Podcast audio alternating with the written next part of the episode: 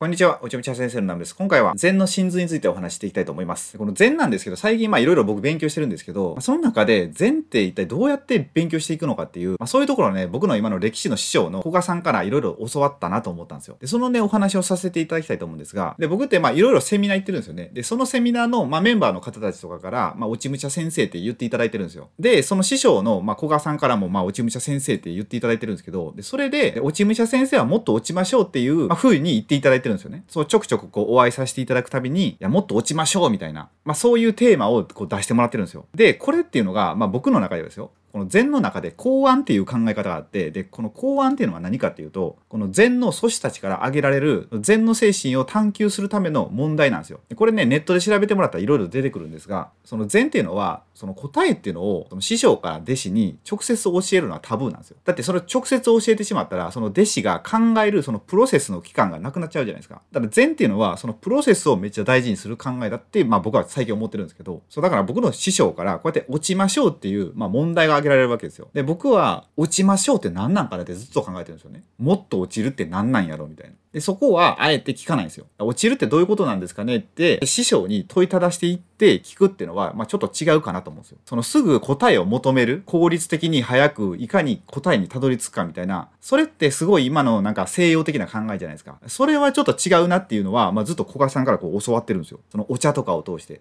で、お茶もなんか正解なんてないんですよ。その時、その時のメンバー、そのタイミングっていうので、まあ、正解っていうのは変わるし、まあ、正解ってまあむしろないと思うんですよね。そういう風な精神を教わってきて、だからこの落ち場所っていうのも、まあ一つ宿題なんやろうなと思ってずっと考えてるんですけど、それでこの間ひらめいたのがあったんですよ。で、この間ですね、僕結構前の動画で紹介してたネクトラってこう歴史のまあセミナーがあるんですよね。それの第3期っていうのが新しく始まったんですよ。で、そこで、まあ、最初にみんな集まったんですよね。で、最初なんで、まあ自己紹介しましょうっていうので、1分間の自己紹介をしましょうってことになったんですよ。で、そこでですね、まあ僕は考えたんですよ。どうしたら自己紹介で1分間で自分のことを伝えれるかなってなった時に、まあ一応その場で、まあ何名かは僕のことを落ち武者先生って認識している方いたんですけど、まあ初めてその落ち武者先生っていうのに出会う方がいっぱいいたんですよね。そう、だから、落ち武者先生っていうのは一体何なのかっていうのを説明するのが多分一番早いなと思ったんですよ。でしかもこの落ち武者先生っていうのに僕のこの人生っていうのが結構詰まってたりとか、これから僕がしていこうってしてることがま詰まってるっていうふうに僕は改めて思い出したんですよ。で、その時にどういった自己紹介をしたかっていうと、これなんですよ。僕のこのチャンネルを前からずっと見ていただいてる方とか、まあ、結構知ってると思うんですけど、まあ、僕こう生まれてから、まあ、生まれてからっていうかちっちゃい頃から結構嫌なこといっぱいあったんですよね。なんか死にたいわみたいな時期めっちゃあったし、まあ、嫌なことばっか起こったんですよ。で、なんなんやこの人生はってみたいなことを思ったんですよね。で、どうしたら幸せになるんやろみたいな感じで、結構長いことずっと落ちてたんですよ、僕の人生。で、そこから最近こう上がってきたんですよね。で、その落ちたところから上がっていくストーリーを見せていく先生っていうのが、まあ、落ち武者先生っていう、まあ、ストーリーでやって僕が今したいこと、この YouTube の中でとか。だ言ったら、これですよ。あの、しくじり先生ってあったじゃないですか、番組。今やってるかどうかわかんないですけど、なんか YouTube でちょっと上がってましたけど、あの、しくじり先生って、その、なんかミスったことがあって、それでまあ芸能界干されたとかいろんな話ありましたよね。で、そこから、それを見ている人がそれぞれなんかいろんなものを悟っていくみたいな、そういう番組だったと思うんですけど、まあ、そういうもんだなと思って、そういえば落ち武者先生って作った時って、まあ、そういうことを、まあ、改めて思い出させてもらったっていうことがあってですね。そう、だから僕はこれから何をしていかないといけないのかっていうと、まあ、こういうことですね。失敗談をもうちょっと喋っていこうかなみたいな。うん、結構僕の中ではまあ失敗談ちょくちょく喋ってるつもりだったんですけど、やっぱこう、落ち武者先生、その先生っていうのに結構引っ張られて、なんかその何か自分の経験とか知識を全部伝えていかないといけないんだみたいな、そう勝手にね、なんかこうやって自分を、まあなんかね、何者かであろうとしたみたいな、そう、なんかその先生っていうそのキーワードに引っ張られたみたいな感じがあったんですよね。で、まあそうじゃないなみたいな風にちょっと思って、その僕が成長していくこのプロセスっていうのを、まあみんなに楽しんでもらうのが一番、これを見ていただいてる視聴者さんにも、まあ一番こう勉強になるんじゃないかと、こうヒントになったり何か気づきになったりするんじゃないかなっていう風にちょっと思っていたんですよね。そう、それでですね、そのなんか武士道っていうのはまあもちろん伝えたいんですけど、まあ、武士道っていう枠にとらわれずにその自分の生き様ですよね。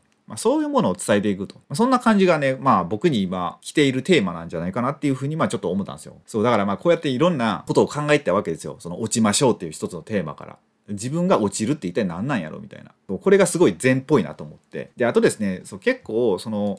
僕がその歴史とか教わってる古賀さんだけじゃなくても他にもまあいろんな尊敬する方いっぱいいるんですよね周りに。その方々ってこれ皆さんね結構やってたんですよ。それで自分が失敗するストーリーを喋ったりとか何か挑戦していく姿を見せたりっていうのが。その姿を見て感化されてなんかこっちのなんか魂にも火がつくみたいな。なんかそういうことをねあ僕もするべきなんだなみたいな風にまあちょっとね考え直したって感じですね。そう。本当ねその古賀さんとかこの夫婦喧嘩とかの話をよくされるんですよ。で旦那さんと夫婦喧嘩するんですけどすごい初めは些細なことから始まるらしいんですけどそれを、まあ、大きい問題になるじゃないですか、まあ、大きい喧嘩するじゃないですか。で最後どこに収まるかみたいな。その喧嘩をどういったストーリーどういった神話にするかみたいな風にいつもお話ししてくださってそれがめっちゃ勉強になるんですよ。だから僕もそうやって一つ何か今まで失敗談があってそれをどう乗り越えてどう神話にしていったかっていう、まあ、そういうね、まあ、話をしていくのがね、まあ、いいんじゃないかって、まあ、ちょっと思ったんですよね。そうでもね、まあ、僕いろいろ失敗してきたんですけど、まあ、YouTube 上でね言えない失敗みたいなのいっぱいあるんですよ。あんまりこれ公に言うもんじゃないよねみたいな。なんかもっとこうクローズドな場で、なんかオフ会みたいなリアルにあって、